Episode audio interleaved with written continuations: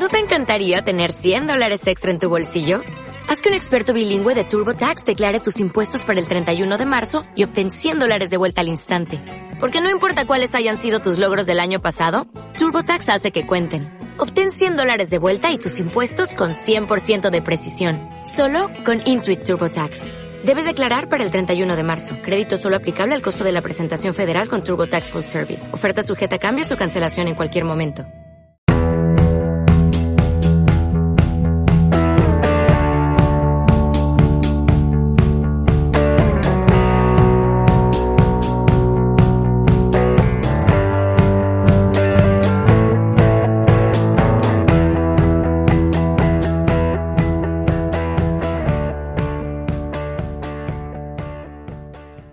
Van ya unos cuantos libros de filosofía acerca del coronavirus, algunos de los cuales, como el de Sisek, salió mientras todavía estábamos en el confinamiento en casi toda Europa, lo cual no deja de ser sintomático de, unas prisas por ser el primero en sacar un libro a toda costa. En España también ha salido alguna compilación de artículos de filósofos españoles, incluso alguna específica de filósofas españolas, acerca del asunto. Y tanto unos como otros le dan muchas vueltas a la cuestión de si esta crisis sanitaria y la subsiguiente crisis económica van a ser el apuntalamiento de un capitalismo autoritario, postdemocrático, de una sociedad vigilada, la aplicación del paradigma del biopoder de forma eh, universal y explícita, etcétera, eh, que es lo que han sostenido, por ejemplo, Agamben o Byung-Chul Han, y por otro lado están los que sostienen, como el propio Sisek, que tras la crisis financiera de 2008, eh, esta en la que estamos ya, esta recesión, es el, el golpe de gracia a un capitalismo que no levantaba cabeza y que ha entrado ya en una espiral de la que no va a poder salir. Mm, por eso habría que estar preparados para sustituir el modelo económico y político por otro nuevo modelo de redistribución de riqueza y de recursos, que él por supuesto identifica con el bueno, con un comunismo entendido muy eh, sui generis. En fin, eh, excusarse en el término medio suele ser una actitud que se ve cobarde, sobre todo poco interesante, aburrida, lo cual es peor, pero soy de los que creen que la situación en que estamos inmersos, tanto en lo sanitario como en lo económico, no va a cambiar tanto las cosas. ¿eh? Las dos posturas que acabo de describir, bueno, son las que llaman la atención, son las que te permiten publicar un libro, ¿no? sostener una tesis fuerte, pero no creo que la cosa vaya a ir tanto por, por un camino o, por el otro. En realidad lo que va a ocurrir como consecuencia del COVID-19 es que se van a acelerar procesos que ya estaban en marcha, eh, pero no creo que vaya a cambiar drásticamente lo que ya era previsible hace apenas un año. Quizá en algunos sectores sí, como el transporte o el turismo o todo lo que tenga que ver con el teletrabajo. Pero me da a mí la impresión de que en cuanto la economía vuelva al cauce de anemia sistémica en el que ya estaba, eh, el año que viene o, o, tal vez al siguiente, en 2022, las cosas no van a ser tan distintas de como ya se veían venir a comienzos de este año, de 2020 salvo para toda la gente que se haya quedado en el camino, claro. Y esto quiere decir que Estados Unidos seguirá siendo la potencia declinante, con unas empresas tecnológicas poderosísimas en las costas y una industria desmantelada en el interior, que China seguirá ascendiendo en el ranking mundial y que estará a punto de sobrepasar en las próximas décadas a Estados Unidos, en, en, lo único en lo que todavía no lo superaba, es decir, en capacidad militar y en hegemonía cultural. Ahí sigue mandando en Estados Unidos, pero en todo lo demás ya no. Económicamente China ya es más poderosa que Estados Unidos y de hecho compra su deuda, en fin. Y otros candidatos seguirán las inercias actuales también, con algún que otro altibajo. Tenemos ahí a una Rusia ascendiente, ultranacionalista, apenas democrática, una Unión Europea cada vez menos representativa en el orden mundial, atrapada entre estos gigantes demográficos y económicos, y que, bueno, es el último bastión de, unos, de unas libertades y de unas garantías que son precisamente lo que le impide a la UE competir con las mismas armas y con las mismas tretas que sus rivales, lo cual no va a hacer más que acelerar su propio caso. Y andan por ahí otras potencias menores que seguirán aspirando a, a su porción de la tarta global, ¿no? como India o Brasil, si es que Bolsonaro deja algo en pie, sin quemar, y Turquía y bueno, diversos países de Latinoamérica y demás. ¿no?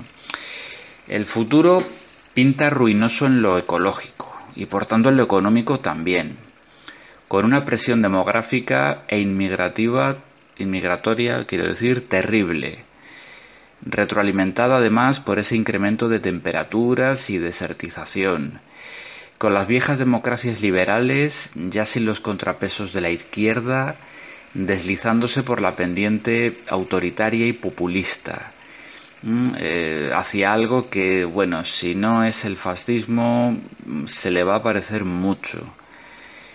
Y con crecientes tensiones por unos recursos mundiales estratégicos de materias primas y de fuentes de energía que se están acabando. Todo resulta muy poco prometedor, ¿eh? un escenario muy poco halagüeño. Pero todo esto ya era previsible a principios de este año, antes de marzo de este año. Eh, el COVID solo aceleraría estos procesos, en realidad no los va a desviar mm, sensiblemente del curso que ya llevaban. Por eso decía que la prisa de los filósofos en analizar lo que ha significado toda esta crisis y sacar el, el libro Los primeros me parece bueno, un ejercicio de evidente oportunismo editorial y mediático, ganas de acaparar notoriedad. Me parece algo intelectualmente pobre, infundado, falto de información, falto de elaboración teórica, no puede tenerla en unos pocos meses y, me parece hasta deshonesto.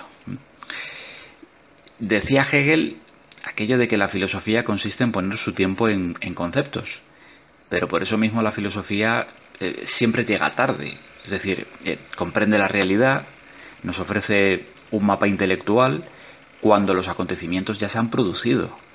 No los produce eh, la filosofía ni los presagia, sino que los constata y los hace comprensibles a posteriori. Y ese a posteriori, ese margen, tiene que ser suficiente si, si el trabajo filosófico ha de ser serio. Es algo que requiere paciencia, mucho trabajo, de acopio de información y de reflexión. No puede ser algo hecho con prisas. La filosofía hecha con prisas, eso no se ha hecho nunca en la historia y no, no puede funcionar. No puede ser una filosofía que se guía por ese gusto, por el clickbait que sigue hoy en día todo medio de comunicación de masas y que tanto han desarrollado estos nuevos grandes filósofos tan ansiosos de, presencia mediática, como, como Sisek o Byung-Chul Han o Marcus Gabriel o, aquí en España Ernesto Castro y demás. Análisis filosófico y esto de la rabiosa actualidad son conceptos antagónicos son incompatibles, no pueden juntarse nunca. ¿no? Por eso decía Hegel también, que la filosofía es, es un producto maduro y tardío siempre, ¿no? Y, decía aquello de que la lechuza de Minerva solo emprende su vuelo al atardecer, ¿no? Una frase que, bueno, bastante gráfica. Las prisas a la hora de pensar hacen que la teoría sea enclenque, quebradiza, no resiste la crítica más liviana ¿eh? y sobre todo hacen que, que se convierta todo en un producto pseudoliterario de consumo fácil y rápido. Una lectura de metro o de autobús camino del trabajo, como cualquier bestseller, ¿no? Algo condenado a envejecer en el plazo de semanas o de meses, como mucho. ¿eh?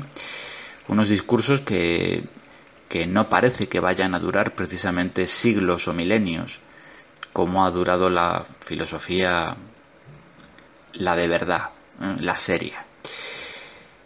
algunos de estos discursos duran días, ¿eh? de tan precipitados y vacíos que son, ¿no? desmentidos rápidamente por la evolución de los acontecimientos. Aquel artículo ¿no? tan, tan, tan leído, tan citado, de Agamben al comenzar el confinamiento en Italia, un artículo que era ridículo, era ridículo al día siguiente de haber sido publicado, absolutamente ridículo, un, un texto paranoico y que se empeñaba en, en traer a colación unas teorías Foucaultianas en un contexto que, que, no les correspondía en absoluto, que les hubiera correspondido básicamente si esto del coronavirus hubiera sido falso, si hubiera sido una invención política, pero no si es verdad y la gente está palmando por millares.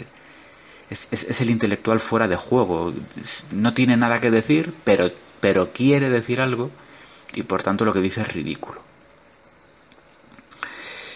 Podrían esperar por lo menos unos meses ¿eh? para tener cierta perspectiva. Pero no, no, no pueden esperar unos meses porque eh, la publicación del artículo, la venta del libro, por la editorial más, más rápida, con mayor iniciativa, eso es lo primero.